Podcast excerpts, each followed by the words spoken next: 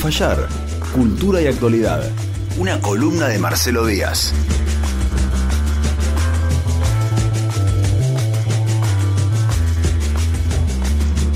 Y ahí lo veo llegar a Marcelo Díaz atravesando la plaza de Villamitre, vestido de rey mago. Bienvenido, Marcelo Díaz. ¿Qué haces, Marcelo? ¿Cómo estás? ¿Qué haces, José? ¿Cómo va? Pero muy bien, muy bien. Marcelo, última columna del año 2020, último programa de total normalidad. Qué lindo despedirlo con vos, de verdad. Justito coincidió. Y son esas casualidades, uno como quien dice una aguja en un pajar. ¿Qué sé yo? Bueno, sí, una aguja que es como una oportunidad entre un... Bueno, no importa. Eh, Difícil de encontrar. claro, como difícil de encontrar, claro, que justo haya coincidido todo. No, ¿Qué quieren que les explique todo? Facundo, si no entendés, te quedas afuera, listo. Este por ahí es un programa para ya traer un background. Qué suerte que ya nos vamos. Marcelo, eh, en el día de hoy hay una columna súper completa, ¿no? Vamos como a arrancar eh, de manera optimista y después si querés nos hacemos mierda al final, como vos quieras, ¿eh? No, no, yo creo que es optimista. Digo, hem- hemos tenido un. Quería hacer como.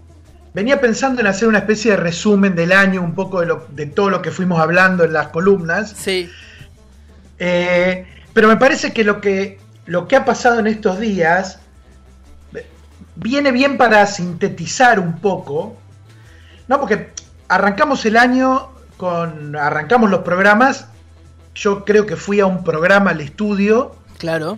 y, a- y ahí nomás eh, caímos en, en cuarentenados, ¿no? ¿Sí?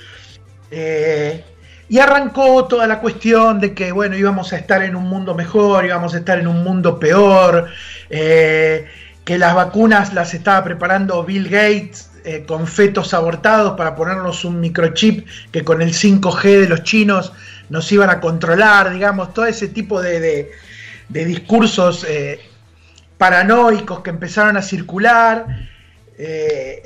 que de, los delirios de esos discursos pasaron a, a hechos concretos como las marchas anticuarentenas, eh, esas marchas un poco inexplicables por la República. Claro, la, eh, elige tu propia aventura, ¿no? La marcha elige tu propia aventura. Y vos como que optabas. Claro, do- donde se escuchaban esos discursos un, un poco delirantes, Sí. pero que a la vez implicaban estar en el medio de la cuarentena ocupando el espacio público, eh, ofreciéndose al contagio de algún modo y contra un gobierno que tenía un gran consenso tratando de generarle una, Sí, una mella ahí, una, ¿no? un- una fisura con, Sí. con la movilización en la calle, tratando de acus- acusándolo de totalitario, de que avanzaba contra las instituciones de la República. Mm.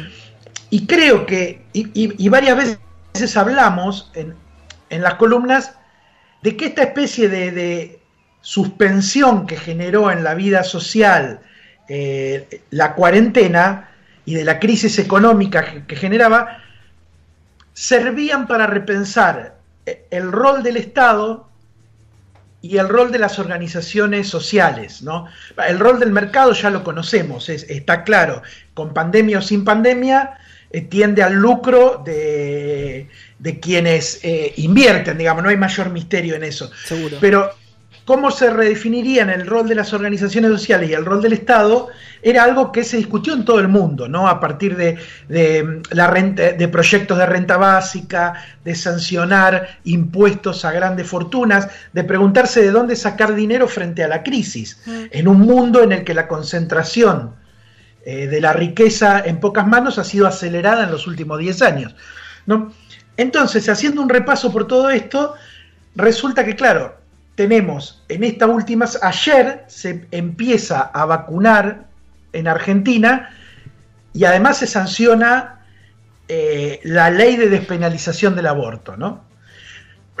Es demasiado para, para ser gorila, antivacunas, antiderecho.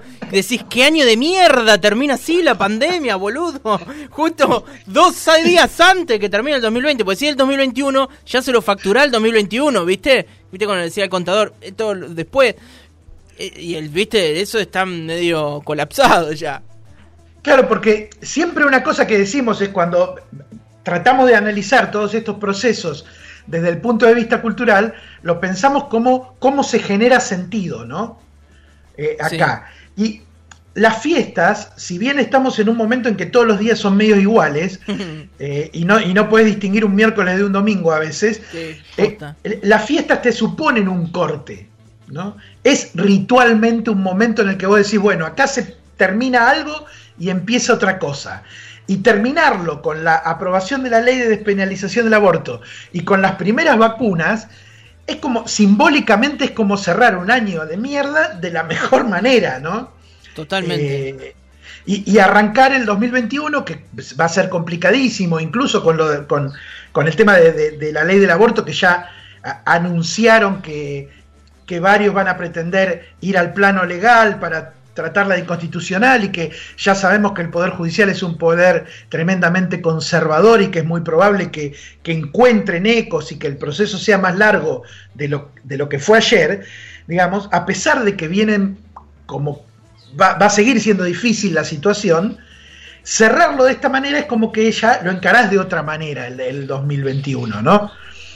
Eh, y, pensaba ¿no? en esto del rol de las organizaciones sociales y el rol del Estado, pensaba en un autor, un sociólogo norteamericano, que es Eric Olin Wright, que tiene un libro que a mí me gusta mucho que se llama Construyendo Utopías Reales. Eh, y tiene otro que es cómo ser anticapitalista en el siglo XXI, que ese es, el último, que Eric Only Wright murió el año pasado, ¿no? Con 71 años. Eh, pero en ese libro, Construyendo Utopías Reales, él dice, el mundo no está preparado para ir hacia una forma alternativa basada en la solidaridad, la igualdad y la democracia. Pero nosotros debemos preparar el mundo para eso, decía él. Entonces, en ese libro lo que busca son ejemplos de procesos colectivos, de procesos de organizaciones civiles, como por ejemplo las fábricas recuperadas en Argentina, procesos de huerta comunitaria, de organizaciones de pueblos originarios para restitución de tierras, como dentro de, la maquinaria neoliberal occidental que, que, tiende a imponer un discurso único, ¿no? que lo hemos hablado muchas veces, este discurso de que, eh, bueno, cada uno forja su destino y, si a vos no te va bien es porque evidentemente no te esforzás lo suficiente y no hay por yo no tengo por qué, el Estado no tiene por qué con la plata de mis impuestos mantenerte a vos que sos un vago y que no te esforzás lo suficiente y que en este mundo cada cual se la, se la arregla como puede, ¿no? y es llamativo cómo está creciendo eso, lo veo mucho, inclusive en algunos que medio tipo influencer de diferentes ramas, que van con esto del egoísmo, de hacerlo por vos, si te va mal es porque vos estás anclado, salí de tu zona de confort, y van mucho con eso y lo dicen abiertamente, eh, utilizan la palabra abiertamente, lo del egoísmo, ¿no? Eh, nadie va a hacer las cosas por vos, eso lo tenés que hacer vos, tenés que romper con ese cerco. Eh, si hoy estás mal, es culpa tuya. Una cosa, una cultura horrible, digo, de, esa cuestión o esa idea de que en comunidad no se puede, ¿no? Claro, eso hay, hay, un libro que se llama La nueva razón del mundo de eh, Christian Laval y Pierre Dardot que hablan de cómo se instala el, el neoliberalismo, ¿no? Hacen un proceso histórico, pero lo que dicen es que más allá de, la complejidad de definir al, neoliberalismo, ellos piensan en una subjetividad neoliberal. Y esta subjetividad neoliberal de algún modo responde a esto, ¿no? No hay, no hay sociedad, la sociedad no importa. Claro. Eh, e, el Estado es algo que eh, acota mi libertad. Mi libertad es lo más importante y eh, lo que yo consigo en la vida depende de lo que yo haga y yo no tengo por qué preocuparme por alguien que no se esfuerza tanto como yo. Que es como una versión de la meritocracia que, que, de algún modo lo cambiemos eh, eh, en todo el mundo, ¿no? Con variantes, pero es el, pensamiento del individualismo frente a, procesos más colectivos que siempre son planteados, desde, este, desde esta perspectiva, son planteados como una especie de amenaza. ¿No? Amenaza porque te cuartan la libertad, porque no te dejan crecer, porque no te dejan tener toda la plata que vos podrías tener. Eh, cuando, digamos, ese es ese pensamiento se instala porque el mundo de algún modo está funcionando de esa manera. Cuando hablamos que en los últimos 10 años la concentración de riqueza eh, en el 10% de la población ha sido enorme, digamos, este discurso viene de algún modo a legitimar eso, ¿no? Eh, viene a, legitimar la desigualdad de algún modo. Y sin ser parte siquiera, ¿no? Porque vos me decís, soy del 10% más rico del mundo y pienso así, bueno, te lo puedo llegar a entender. Ahora, es un muerto de hambre acá a la vuelta, es rarísimo que, eso es lo extraño, ¿no? forma. Por eso lo que, lo que Wright plantea es eh, hablar de utopías y suena como medio ingenuo, ¿no? Como medio naif. Entonces él arma esta especie de oxímoron, ¿no? De, de, de, de, planteo que se contradice en sí mismo, que es construir utopías reales, ¿no? Porque si son reales no son utopías verdaderamente, pero pensar solo en utopías no sirve en este momento de, la discusión, hay que pensar en utopías reales. Y analiza este tipo de cosas, muchas de las cuales hemos estado hablando en las columnas, como por ejemplo eh, los espacios públicos donde se hacen huertas, o las plazas con árboles comestibles, ¿no? con árboles de fruta, digamos. Eh, iniciativas Recuerdo eh, el caso de Tandil, ¿te acordás Marcelo que vos contabas que está lleno de naranjo en la plaza principal y el municipio la sacaba para que no se la lleve la gente? Las corta verdes para que la gente... Más macrista imposible, ¿no? digamos, con razón, ¿viste? Sí, sí, está bien. Es reentendible que pase ahí. Entonces, digo, pensaba un poco esto. Eh, de algún modo eh, esto, que, esto que, sucedió ayer es, en un punto, la, ley de despenalización del aborto es fruto, como, como decía hoy Virginia, de un proceso larguísimo, un proceso muy largo, eh, con marchas y con contramarchas, pero que nunca se, dejó de insistir, que además eh, es como un nuevo paso de, otros derechos que se fueron adquiriendo con el tiempo y que eh, coincide en este caso con un, Estado activo que decide apoyar, ¿no? Porque digo, eh, además de que el proceso ha ido madurando, se encuentra en este momento con un apoyo decisivo del Estado. Por eso pensaba, ¿cuál es el rol de las organizaciones sociales? Eh, pensaba en, esta pandemia, cómo, cómo reconstruyen el tejido social y cuál es el rol del Estado, porque Macri planteó, el, habilitó la discusión del aborto, pero no lo apoyó de manera decisiva, ¿no? No, inclusive en, campaña se tiró en contra. Exacto. Siempre su discurso ha sido ese, ¿no? Macri, pañuelo celeste, la camisa te lo dice ya. Y, y, pensaba en esto, ¿no? En esto que dice Wright, perdón, digo, y no termina acá, digo, porque la, debida implementación de lo que hoy ya es ley también va a, depender en gran parte eh, de, esa decisión política. Digo, la lucha por parte de los feminismos o de las mujeres no termina para una correcta implementación, pero tampoco tiene que terminar el compromiso por parte de la política, ya sea nacional, provincial o, en lo local. Totalmente, claro. Entonces, yo pensaba en, este autor, en Eric Colin Wright, y él dice en estas eh, construir utopías reales, él dice que hay tres tipos de estrategias de transformación social, ¿no? Que son la rupturista, la intersticial y la simbiótica. La rupturista es la de las tradiciones revolucionarias, ¿no? Las que de, pronto eh, la, revolución francesa, no sé, la revolución mexicana, la revolución rusa, ¿no? La que generan un cambio en muy poco tiempo y apuntan a ese tipo de transformación. Hmm. La intersticial tiene que ver más con eh, e, el anarquismo, el anarcosindicalismo, ¿no?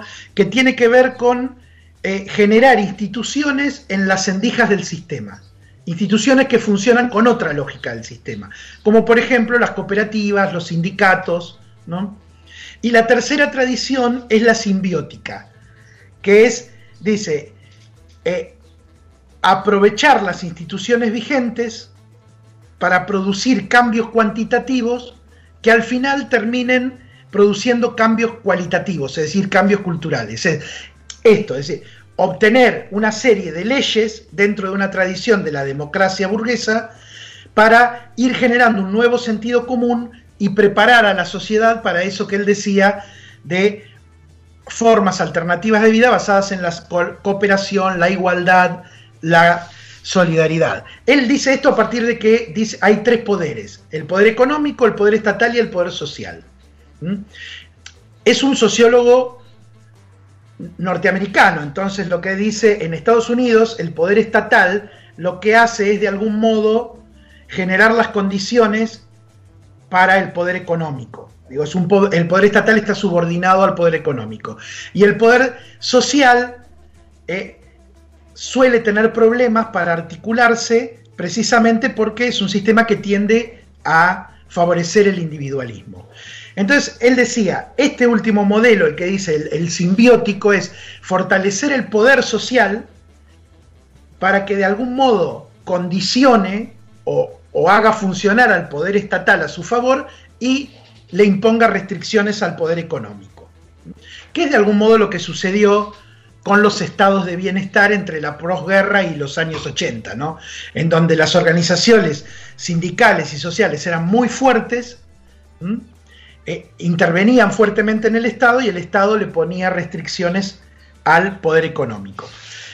Entonces, pensando en eso, eh, eh, en cómo se da el tema de la, de la aprobación de la ley del, del aborto, en cómo costó el impuesto a las grandes fortunas, donde es evidente que no, ahí no está construido el poder social para apoyar a, la iniciativa del Estado y que pueda condicionar a los poderes económicos. No digo, es muy, son desiguales estos procesos, se avanza en un lado y en otro cuesta más avanzar. Pensaba en Bahía Blanca, ¿no? Y pensaba que, por ejemplo, durante la crisis que se generó con, la cuarentena y con la pandemia y la, crisis económica que se generó en el mundo, eh, el trabajo que hicieron los trabajadores esenciales, pero fundamentalmente los trabajadores del Estado, que muchas veces eh, son puestos como el ejemplo de, la falta de iniciativa o de eh, la oposición a lo que sería el emprendedor, ¿no? de algún modo. Eh, los trabajadores del Estado, los trabajadores esenciales fueron los que sostuvieron el movimiento de la ciudad durante la pandemia. Ni médicos, enfermeros, recolectores de basura, el pibe que te llevaba la comida pedaleando por toda la ciudad, digamos, lo, que, no, lo que es menos visible, lo que no está en, el, en ese discurso del éxito del emprendedor, es lo que sostuvo a la sociedad durante la pandemia. Y después las organizaciones, organizaciones de territorio, comedores, merenderos, clubes, ni hablar los sindicatos, sostuvieron, aparte de, la población, a, los sectores más vulnerables, con el aporte de los estados nacional y provincial, porque sabemos que el aporte municipal fue escaso. De hecho, se gastó más dinero en la pauta que en políticas sociales. ¿no? Entonces uno se pregunta, ¿cómo no se cayó gran parte de la población de la ciudad durante la, pandemia? No se cayó precisamente por esto, por estas organizaciones, por este poder social del que habla Wright, ¿no? Sí, Estas organizaciones... Lo, hemos hablado, es, esa red, ese tejido que se ha armado en, en los barrios y que por suerte existía, porque si no, ¿qué hubiese sido, no?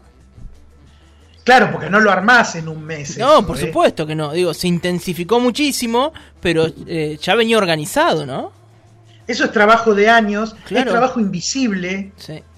Es un trabajo no valorado, porque es un trabajo que no te genera riqueza.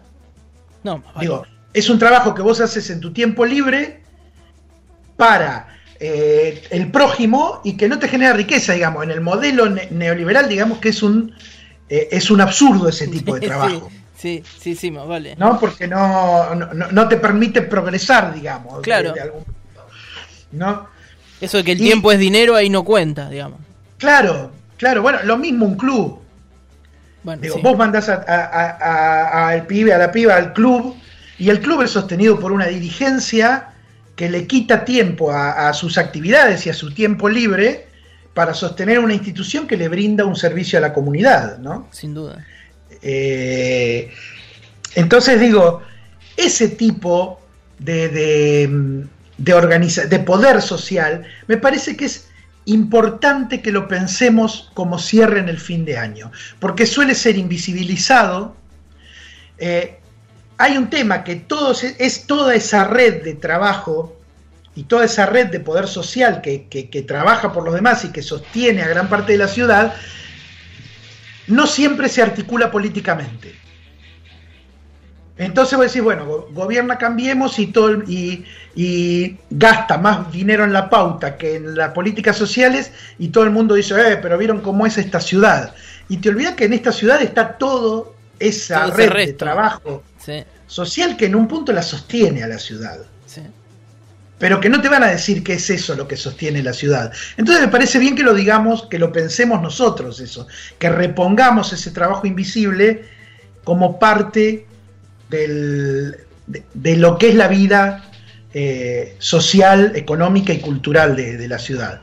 Y pensemos también que muchas de las iniciativas que tuvo Cambiemos, como por ejemplo, yo hice una lista, privatización del servicio de recolección de residuos, dragado del arroyo Napostá, Sí, claro. Instalación de pistas de speedway y motocross en el humedal junto al balneario Maldonado. Sí. Instalación de un depósito de chatarra en terrenos del ferrocarril donde está el Centro Cultural La Nave, ahí eh, donde inicia el Parque Noroeste. Lotes para emprendimientos inmobiliarios privados en tierras del ejército destinadas al procrear. Y cocheras en Plaza del Sol. Todas esas propuestas fueron propuestas del gobierno municipal. Te falta la pista de canotaje. Que la prometió dos veces ya que quiere hacer una pista de canotaje y otra de las grandes propuestas era disolver el Instituto Cultural. Claro, claro, todas estas propuestas que por las que, propuso el, que instaló el gobierno municipal, que apoyó y en que mayor o, menor medida trató de, llevar adelante, fueron desactivadas por eh, las organizaciones de la sociedad civil. Seguro.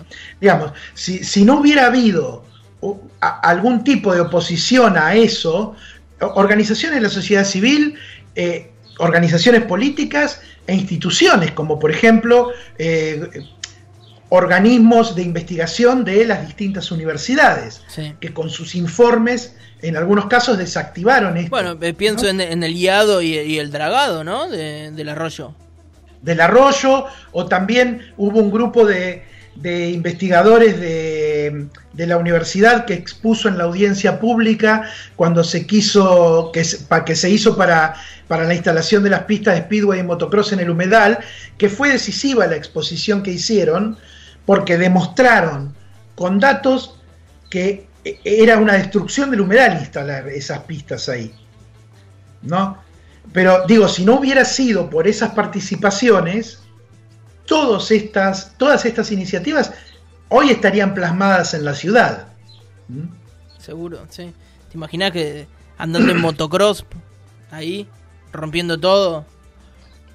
No, la contaminación sonora, eh, eh, el movimiento de, autos, de gente, digamos, era eh, una, una destrucción del lugar. Bueno, fueron precisamente investigadores de la universidad quienes se expusieron en la audiencia pública y desactivaron, refutaron uno a uno los argumentos por los cuales se quería instalar las pistas ahí.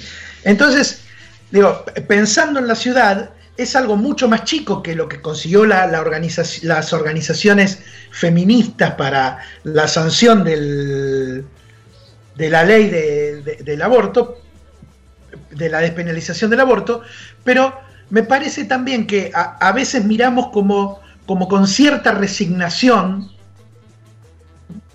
en la, ciudad, la tildamos de conservadora, ¿no? y, nos planteamos como que es imposible hacer nada acá. Y yo haciendo una lista de algo que fue eh, en este año y medio, eh, ni siquiera fui más atrás, verdaderamente hay una, hay una trama una de organización, ¿no? muy, muy, muy, muy activa eh, que incide en cómo la, ciudad se va transformando. Obviamente, muchas veces a la defensiva, porque no hay una articulación política muchas veces de todo eso. Y no, esto que decía eh, Wright, que están los tres poderes, el económico, el, estatal y el, y el social, acá el social tiene un poder que condiciona al poder estatal y al poder económico. Wright lo que decía, el poder social, si bien, si bien desconfía mucho de los partidos políticos, eh, eh, desconfía mucho de Eric Wright, eh, recordemos que lo está pensando de desde Estados, Unidos, demócratas y republicanos se parecen bastantes, ¿no? lo, que, lo que él decía es que las organizaciones sociales de todos modos no tienen que negarse a la participación política, porque la utilización del Estado, si bien el Estado tiene sus propias lógicas que a veces limitan la acción, dice, decía esto, permiten hacer cambios cuantitativos que a la larga repercuten en cambios cualitativos, es decir, en transformaciones culturales, en la generación de un nuevo sentido común, en donde pensar en utopías que sean posibles, digamos. Eh, y me parecía que, ya que a nivel nacional cerramos con optimismo, también pensar que en la ciudad se pararon muchas iniciativas que lo de las cocheras de la Plaza del Sol también me parece ejemplar, ¿no? Digo, un, un, negocio privado que se detiene por la acción de los vecinos, ¿no? O, lo de querer dar una parte de los lotes eh, para, para emprendimientos privados inmobiliarios donde tendría que estar el procrear, ¿no? Ahí tal vez un, poco, digo, eh, sobre todo en algunos de los proyectos, eh, diciendo como con vos, Marce, creo que hubo, sí, claramente, mucho de lucha e iniciativa de los vecinos, pero creo que también hubo un acompañamiento político a ellas luchas. Digo, desde la oposición, una oposición que tuvo que, eh, tal vez por el empuje de estos vecinos, reformular o replantearse el modo de trabajar pero digo, me, parece justo que en alguna de estas causas también hubo compromiso político, tal vez de acompañar a esos vecinos, eh, o, de, sí, eso, de, acompañar o, de buscar vecinos para frenar ciertas iniciativas, pero acá, digo, no, lamentablemente no lo tenemos desde, desde el Estado municipal, como sí lo vemos a nivel nacional o provincial, pero la oposición me parece que, eh, que, vio modificado un poco, tal vez por eso que decís vos, por el empuje de los vecinos, pero también se puso la camiseta este año. ¿eh? Totalmente, es que el poder que tiene, el poder que puede tener, en este caso en Bahía, la oposición, en, cualquier lado una fuerza política, se lo da también eh, las organizaciones de la sociedad que apoyan sus planteos, porque vos imaginate que si, si un concejal o un representante político hace un planteo y, la, y a la sociedad no, no encuentra respuesta en, la sociedad, que es como que, digo, pasa a ser un tema que, desde el poder se, se, se plantea como, bueno, no hay interés acá.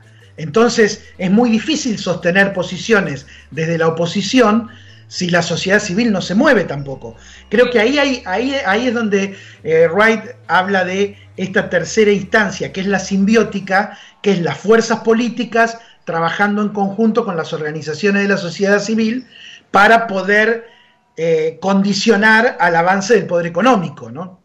Eh, recuerdo que, parece que fue hace, hace 7 millones de años, pero fue este año, eh, de las dos primeras sesiones en el Consejo Deliberante, una, la que los concejales directamente no bajaron a sesionar, y la otra que terminó judicializada. Digo, me parece que, que a nivel político son dos hechos importantes de, analizar, que no logro saber si es que, eh, lo voy a decir en estos términos, si los vecinos se envalentonan porque ven una oposición dispuesta hasta llegar a no sentarse en el recinto, o si la oposición se envalentona porque los vecinos están en la calle defendiendo lo que les es propio. Digo, no, no sé, digo, no sé el huevo y la gallina, pero, pero me parece que hay un, un trabajito ahí de ida y vuelta importante. Pero está, está claro que unos necesitan a los otros, ¿no?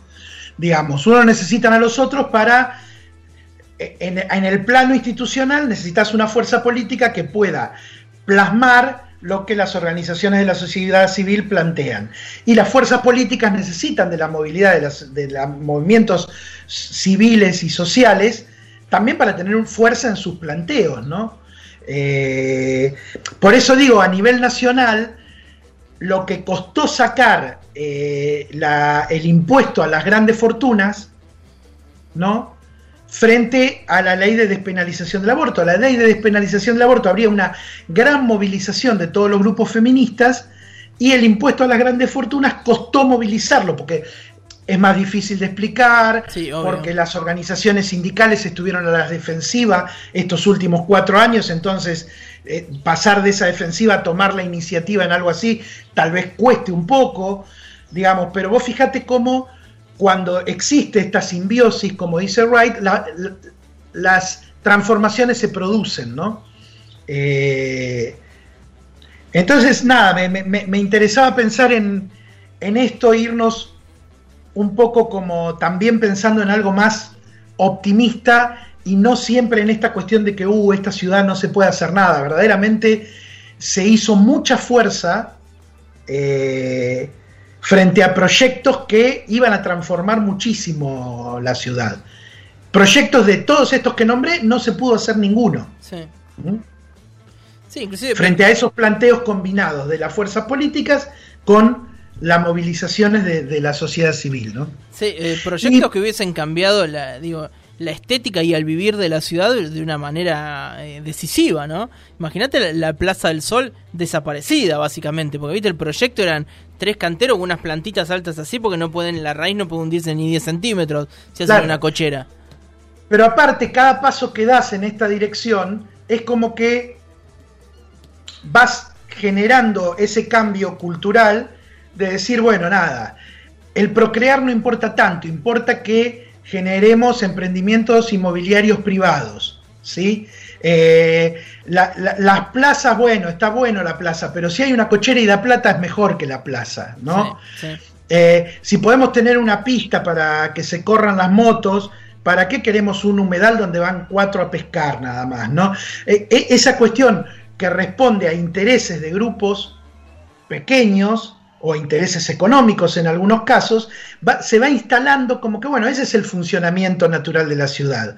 Frente a lo otro que es, no, la ciudad funciona a partir de, aunque cueste plasmarlo, a partir del interés público a partir del interés común, o por lo menos así debería funcionar una ciudad, una provincia, un país, ¿no? Y, y me parece que estas fuerzas, y, y de hecho yo lo pienso, eh, estas declaraciones de las que hablaban hoy, que hizo Guy, que está hacia Croliano, yo creo que son eh, como muestras de resignación de algún modo. Porque digo, este fin de año, en donde, bueno, muchas de estas cosas no las pudiste hacer, donde aparte empezó, empezaron a vacunar cuando todo el tiempo estuviste diciendo, y la vacuna ahora no va a llegar, eh, solo los, los países importantes vacunan y resulta que de los 11 países que están vacunando está Argentina. ¿Sí? Ha- Hay algo ahí como de, de decir, bueno, la agenda esta vez nos la marcaron los otros, ¿no? Tal cual. Por eso digo, tenemos, yo creo que tenemos que confiar más en, en, en las fuerzas que hay en esta ciudad. Soy optimista en eso. Sí, me gusta esta comparación que hace Marcelo, ¿no? Pensando en, en lo que pasa a nivel nacional y no quedarnos en Bahía como una ciudad conservadora de mierda y gris. Eh, y, Claro, porque si no celebramos enumerar. siempre lo que pasa a nivel nacional Sí. y acá es como que, uh, acá no se puede Y la vivir. verdad es que se reacciona para, para defender lo que, lo que se cree justo también en Bahía. Pensaba en otro de los casos, es esto de, de que rompen y después si pasa, pasa, lo que hicieron con las organizaciones que trabajan, que tenían su espacio de trabajo en el mercado municipal, organizaciones que además hacen lo que no hace el Estado municipal, digo, con lo cual debieras cuidarla tres veces más de lo que se las cuida, y la sacaron de ahí a, a patada en el culo, básicamente, y si no era por la reacción de la sociedad eh, civil y del acompañamiento político de la oposición, digo, iban a parar de patitas a la calle. Bueno, finalmente se les dio otro lugar eh, y demás, pero, pero porque hubo una reacción, no era la idea eh, principal, digamos, o primaria. Bueno, Giravida. Exacto, o lo que está pasando con Giravida, por ejemplo, ¿no? Digamos, lo que estamos viendo es que acá hay una línea que es, eh, acá claramente el Estado está a favor de eh, los emprendimientos de privados, digamos, todo va en esa dirección. Y todo lo que es organización social es como un poco como que molesta también, si nos lo podemos sacar de encima, lo sacamos, digo. Se intentaron... eh, se intentaron derogar las ordenanzas que, en el campo de cultura que generan la participación de, los artistas y los agentes culturales.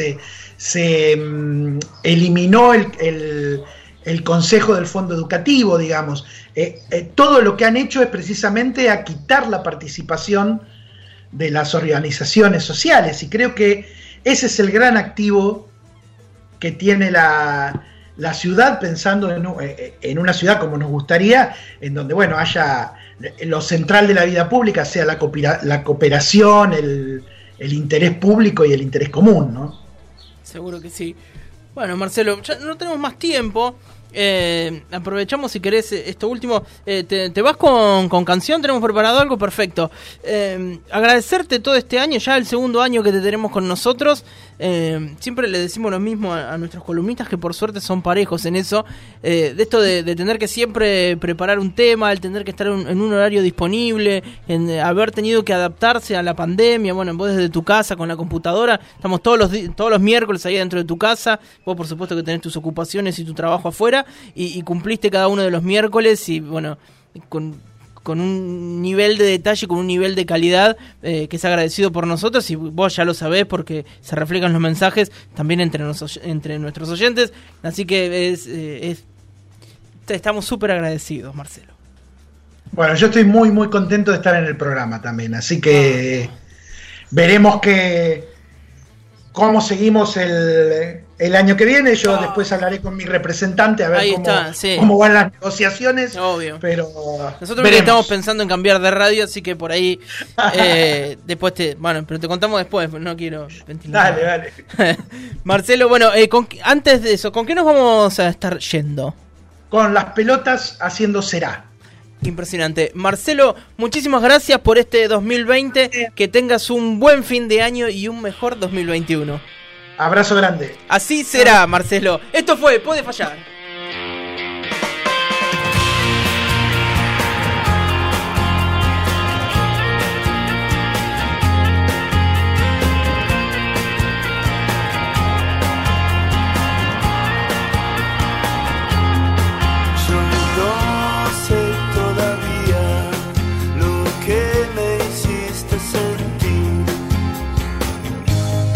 Será de